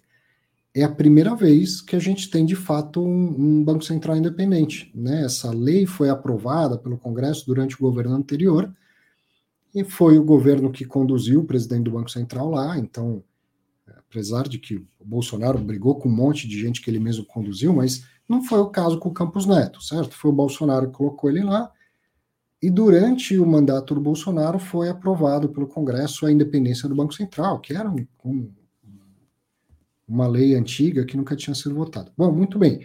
Muda o governo, então por isso que eu falo que é, é primeira vez que o Banco Central é de fato independente. Muda um governo, entra a oposição ao governo que indicou o, o presidente e começa uma pressão contra a independência do presidente do Banco Central. Né? Então você tem que baixar juro e tal, não sei o quê. Tem uma pressão muito grande do governo. Mas imagina a pressão que tem de quem não é do governo que, e está falando, Campos Neto, você representa a independência do Banco Central por azar seu, mas isso aconteceu na sua presidência. Então você não pode ceder pela, pelo bem do, do Instituto Independência do Banco Central, que é algo totalmente novo que está sendo testado agora. Entendeu? Então eu acho que, acho, só acho, que a pressão que ele sofre é maior até de quem é opositor às atitudes do governo do que do próprio governo. E se ele está lá até agora, ele não tinha necessidade de estar tá lá. É, ele é independente no sentido de que o, o, governo não pode tirar de lá antes do final do mandato, mas ele pode renunciar ao mandato dele a qualquer momento. E tem necessidade de continuar lá? Não tem necessidade. Aliás, provavelmente ele teria uma vida melhor e ganharia mais dinheiro fora do governo. Vai ter, vai ganhar mais dinheiro fora do governo, porque uma hora ele vai sair do, do Banco Central. Então, se ele está lá até agora, aguentando essa pressão aqui, é muito provavelmente por causa da pressão de quem está falando não ceda, não ceda, não ceda, em prol do Banco Central, em prol do futuro da independência. Por isso que eu acho que canetada não vai acontecer. Tá? Se cair, vai ser quando o Copom colocar na ata lá que estavam convencidos de que a inflação já passou a sua pior fase e tal, não sei o que, e que dá para ter um, um arrefecimento dos juros. Mas é só minha opinião.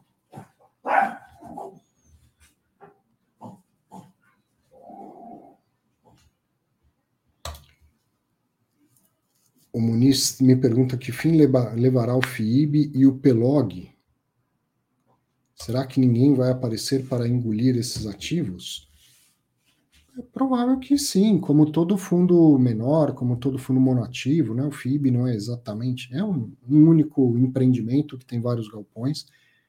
Em algum momento, provavelmente sim, né? como todos os, os pequenos acabam, muito provavelmente vão acabar sendo engolidos, ainda mais quando os ativos são bons e tal.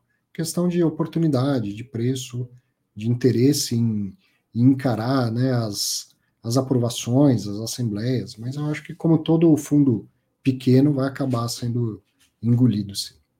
Ou provocado para vender o ativo e liquidar o fundo, né?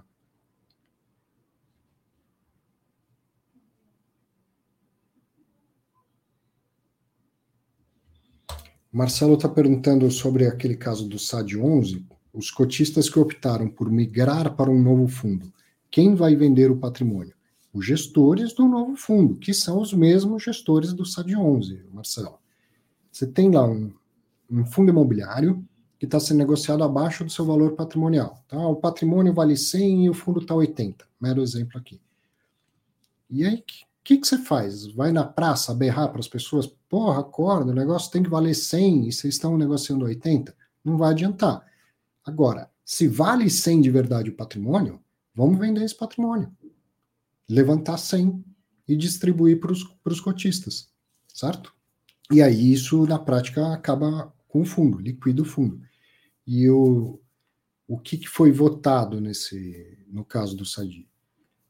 É uma opção. Quem quer sair, quem quer ver o fundo liquidado, vai para o outro, que a gente vai liquidar aquele outro. A gente quem? Gestores do SAD 11 e agora do outro fundo que eu não sei o nome. E quem não quer, quem acha que não é isso que deve, deve acontecer, continua aqui no SAD 11. Mas você continua num fundo agora menor e ainda com menos liquidez. E que só vai recuperar essa diferença do valor de mercado para o valor patrimonial quando a taxa de juro cair, quando for um movimento sistêmico. Porque o mercado sozinho pode vir recomendação de compra de tudo quanto é analista. Sozinho o mercado não vai corrigir essa diferença. Vai ser quando for aquela força sistêmica do juro caindo. Então o gestor ele dá uma opção. Ó, você quer sair disso agora? Vamos vender esse patrimônio e eu te, te amortizo, te pago lucro e amortização. Ele poderia é, os cotistas aprovarem, como até teve provocação disso, cotistas aprovarem a assembleia para fazer a venda de todo o patrimônio não foi para frente essa proposta e o gestor agora propôs, então vamos cindir em dois fundos, quem quiser sair, sai, e quem quiser ficar, que fique. Tá? Então, quem vende? Os próprios gestores tá? do novo fundo, que são os mesmos gestores do fundo anterior, do SAD 11.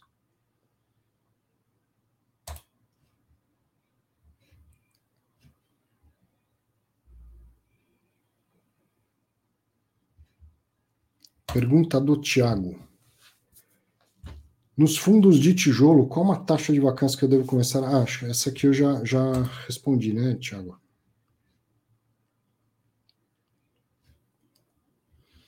Notícia da subscrição do HGLG ainda tem que ser aprovada em assembleia, né? Mas é uma, uma aprovação por quórum simples essa, né? Caramba, eu tô vendo que eu tô bem atrasado aqui nos comentários, né?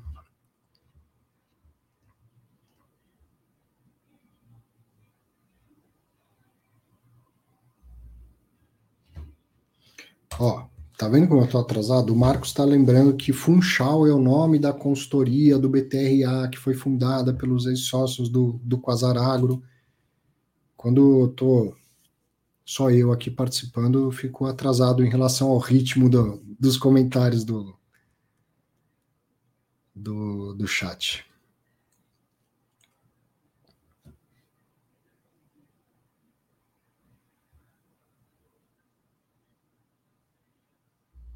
Estou aqui vendo mais alguns comentários pergunta. Professor, qual a sua opinião sobre a nova regra fiscal? Pessoalmente, acho pouco relevante, porque política sempre mudará a regra ao seu bem-querer. É, João, vou, vou, ser bem sincero que eu nem fui ver nos, nos detalhes, tá? Realmente nem fui ver nos detalhes, por isso não tenho uma opinião para dar. E, mas eu, eu vou junto da, da, sua opinião no sentido que essa regra ela vai mudar sempre, de tempo em tempo ela vai, vai mudar. O fato do governo propor uma regra por si já é um, um alento, né? Mas o pouco que eu li sobre comentários, eu não li a proposta, li alguns poucos comentários, tem bastante buraco ali para que possa se gastar mais. E aí gasta mais até hora que não tem mais jeito e tem que aceitar um, um, uma condição mais severa e tal. Mas eu não vi os detalhes e da proposta até ser aprovado, sempre tem emendas de outros parlamentares e tal. Então, dificilmente vai ser aprovado do jeito que está, né?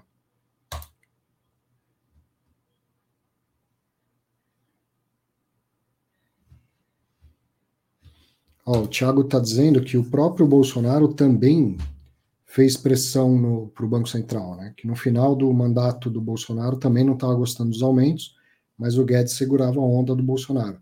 De qualquer maneira, o, o Banco Central já era, já tinha autonomia, né? E goste ou não goste o executivo, o, o Banco Central tem autonomia para trabalhar. Mas é, eu, Thiago, de qualquer maneira, é mais emblemático, né? Por ser um novo governo, ainda mais por ser um governo de oposição ao governo anterior, mas até nem, nem precisaria ser esse caso, mas muda o governo, muda o presidente, muda o executivo, e o, o, o presidente do Banco Central, por ter autonomia, continua com a sua política independente da nova visão do novo governo. É, é importante, né? é emblemático para que seja testado e aprovado a instituição da independência do Banco Central. Né?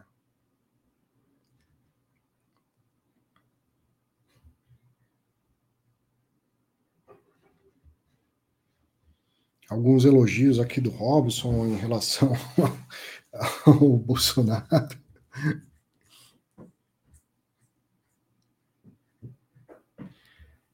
Opinião do Lúcio dizendo que a independência do Banco Central é uma aberração.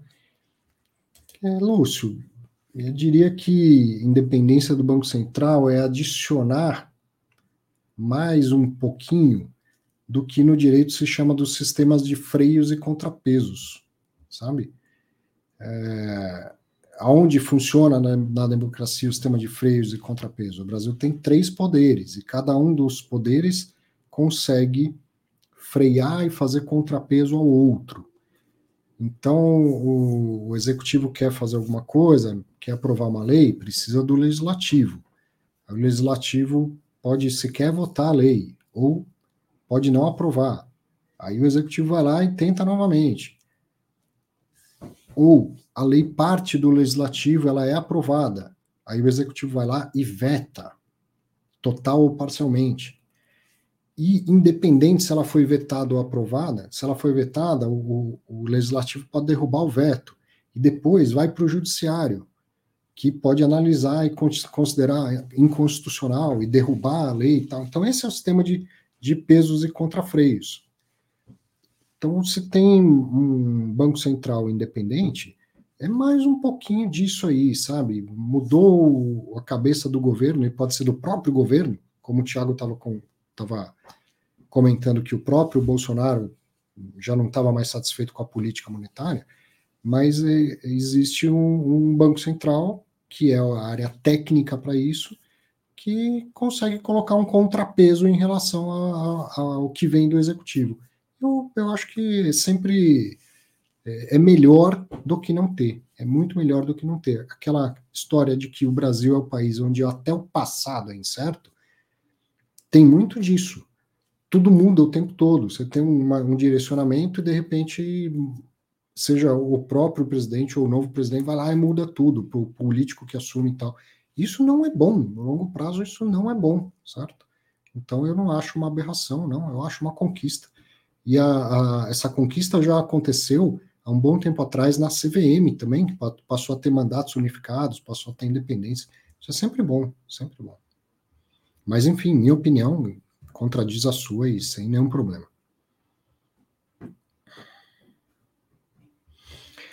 Legal pergunta aqui do Carlinhos se eu acredito que os gestores vão mudar de mentalidade quanto à alavancagem, visto que muitos fundos estão de calças arriadas. Eu acho que tudo é aprendizado, sim. Eu não, não acredito que vão deixar de usar a alavancagem, mas que vão rever a forma de usar a alavancagem, certo? Embora seja que a gente está passando um evento mais extremo, não é o comum, não é o comum, mas em 2016 aconteceu praticamente igual.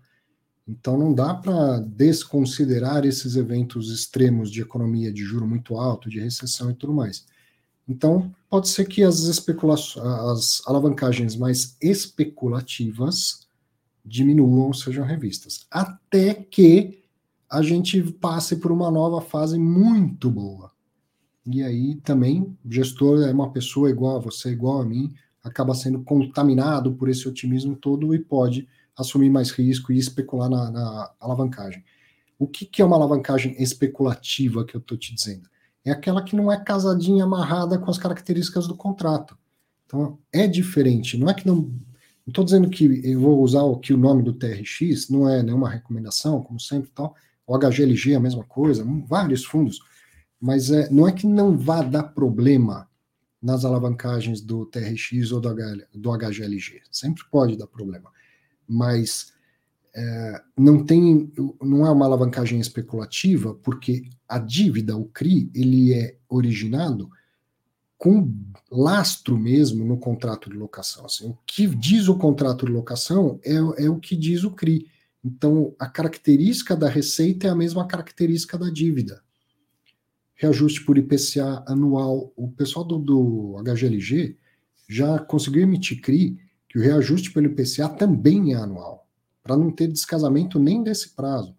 Então, mesmo prazo de, mesmo período do contrato de locação, mesmo índice de reajuste e tal. Então, essa não é uma especulação, é, desculpa, não é uma alavancagem especulativa, porque ela está bem casada com o contrato. O que pode dar problema? Esse contrato. O inquilino parar de pagar. Aí, aí é o problema que não tem, não tem como não assumir, certo? A alavancagem implica esse, esse risco que, que eu considero uma alavancagem especulativa? Você tem vários contratos típicos, um vence em dois anos, outro em três, outro em cinco, o outro em quatro, tal, não sei o quê, e vai lá, pega esse monte de contrato e gera de lastro para uma dívida de 10 anos. Não está casado. Nem todos os contratos são reajustados pelo mesmo índice de reajuste do, do CRI e tudo mais. Essa é especulativa, na minha opinião, e isso é uma alavancagem especulativa. Eu acho que essa vai ser menos utilizada pelos gestores. De, né, como um aprendizado das, das dificuldades que estão acontecendo agora.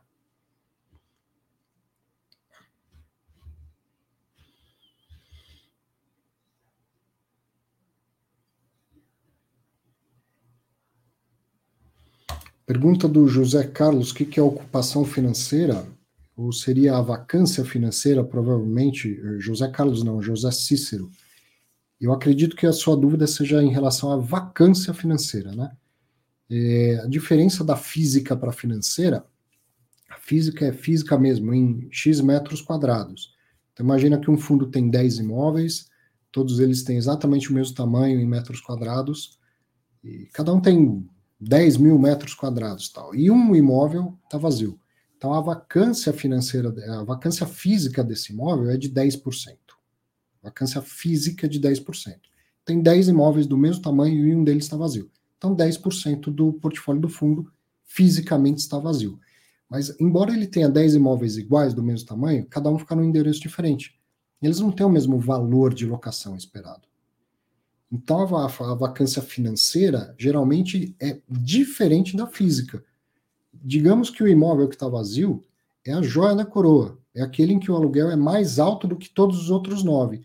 Então a vacância física vai ser de 10%, mas a financeira vai ser de 14%, 15%, 16%.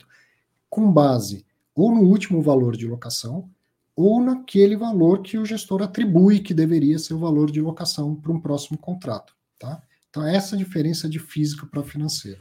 Uma é só em metros quadrados, a outra considera o valor que se paga, o que se espera receber por cada um daqueles metros quadrados.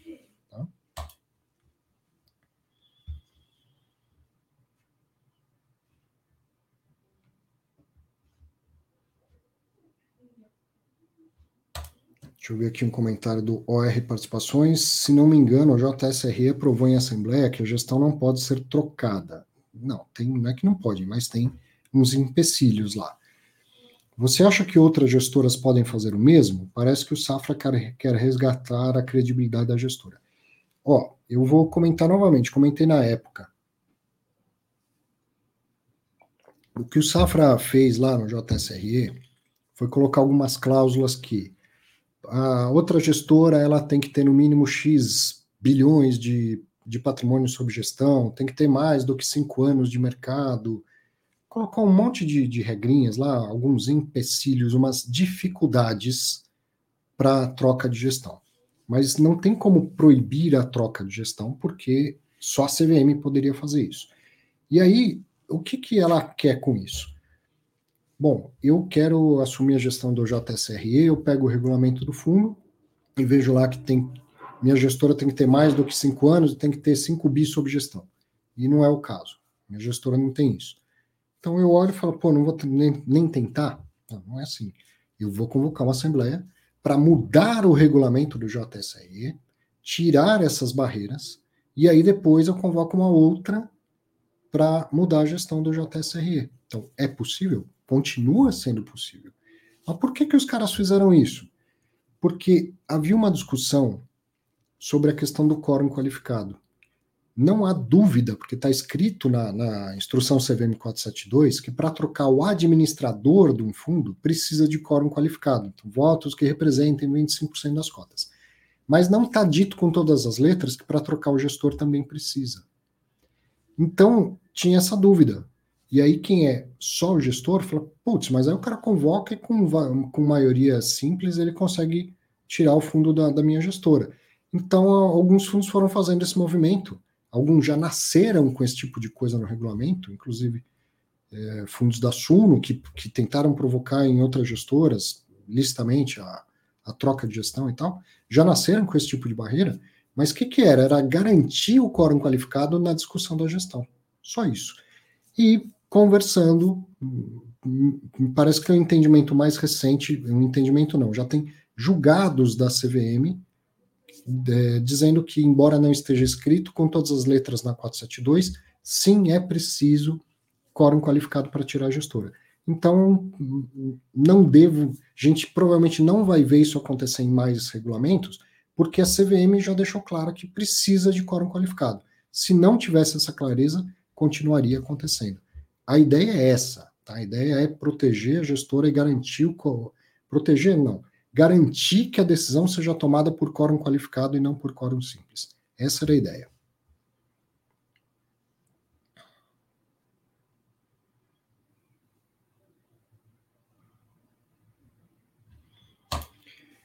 Phineas Paper pergunta se eu vi aqui. Eu, eu leio que é para passar vergonha ao vivo, tá, meu caro? Porque não, minha resposta é não, não vi. Se eu vi um fato relevante do TPFF, que 1,4% do, do PL é do Iridium e tinha uma garantia, um take or pay da cervejaria Petrópolis. E consta no termo que se pedisse recuperação judicial era caso de vencimento antecipado. Não, não vi. Uns, umas operações mais específicas e complexas. Eu vou, vou dar uma olhada porque me interessa sempre para aprender, mas não tinha visto isso não. Obrigado por chamar a atenção.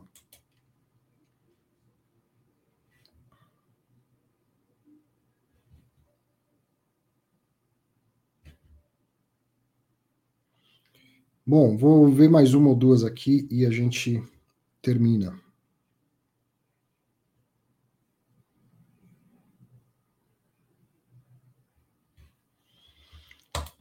Paulo, vou te frustrar aqui em relação a essa. Né, ele, o Paulo pergunta um título que paga IPCA mais 6, entrega quanto de juro real, descontado do imposto de renda? Primeiro que o imposto de renda varia conforme o prazo, certo? Ele começa em 20% e depois de dois anos ele cai para 15%. E segundo, que a inflação também varia. Então, a gente consegue fazer uma conta se for para o curtíssimo prazo, né? Quanto que é a inflação atual, quanto que você ganharia, quanto que você pagaria de imposto de renda. Mas projetar isso para dois, três, quatro, cinco anos, é, não é que não seja possível, mas o Excel vai fazer a conta para você. Mas nada. É, você faz uma conta num cenário projetado que muito provavelmente não vai ser um cenário real, tá? Mas se você, só para entender a, a dinâmica, imagina que você vai fazer uma faça essa conta para os próximos, sei lá, 12 meses. Então pega a projeção de inflação, veja como ela é sempre incerta, né? Pega a projeção de inflação do Boletim Focus, por exemplo, pega a alíquota de imposto de renda que você pagaria na, na venda do título, e outra considera que o preço do título ficou né, sem o juro não mudou e o título não, não teve variação de preço. E aí você conseguiria pegar o nominal e depois calcular o real. Tá? Mas na prática, o preço do título vai variar. Se você vai vender antes do vencimento, você não vai é, receber, talvez você receba muito mais ou muito menos do que o valor que pagou. E, e a alíquota do imposto de renda e a inflação são, são variáveis. Né? A alíquota do imposto de renda a gente sabe o quanto varia, e a inflação muda o tempo todo. Então não tem muito como chegar no detalhe dessa conta. Tá? Dá para fazer uma estimação, que não vai ser nem perto do que vai acontecer de verdade, porque essas coisas mudam demais. Que interessante, pergunta do Marcelo Matsuda. Se é cedo para entrar em Fiagro ou se é melhor esperar um histórico maior? Marcelo, é assim, você considera que se você entra agora, está sendo pago para assumir esse risco dessa curva de aprendizado que tem que acontecer, é lógico que daqui a algum tempo, quando tiver um histórico maior, a rentabilidade vai ser menor. Lógico. Né? Uma questão, como eu falo, da física das finanças. Para mais risco, mais retorno. Se daqui a pouco esse risco diminuiu, porque os gestores já melhoraram e estão acertando mais as operações e tal, o retorno também vai diminuir. Então é isso. Se você tem perfil, tem um dinheiro que dá para separar para isso e acha que o retorno adicional em relação a, outras opções já embute esse, esse risco que você está assumindo de pegar um táxi que o, que o motorista é recém-habilitado, vamos dizer assim, então é, não precisa esperar.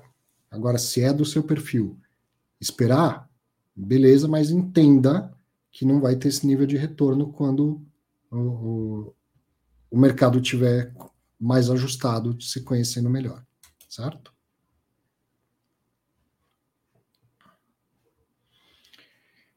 Bom, bastante discussão aqui sobre a questão do Banco Central, legal, espaço aberto para todas as, as discussões com uma hora e 42, eu vou encerrar aqui, domingão, né? Domingão, já quase 9 horas da noite. Eu me empolgo aqui, mas preciso lembrar que a gente não está no sábado às 19, a gente já está no domingo às 15 para as 9 da noite, amanhã é segunda-feira. Então vou encerrar por aqui. Grande abraço, obrigado para todo mundo que acompanhou ao vivo, para quem vê depois gravado no seu melhor horário. E novamente, semana que vem, eu acho que eu não vou conseguir fazer isso nem no domingo. E aí depois eu vejo durante a semana como que faço fatos relevantes. Valeu, aproveite bem a semana, grande abraço a todos.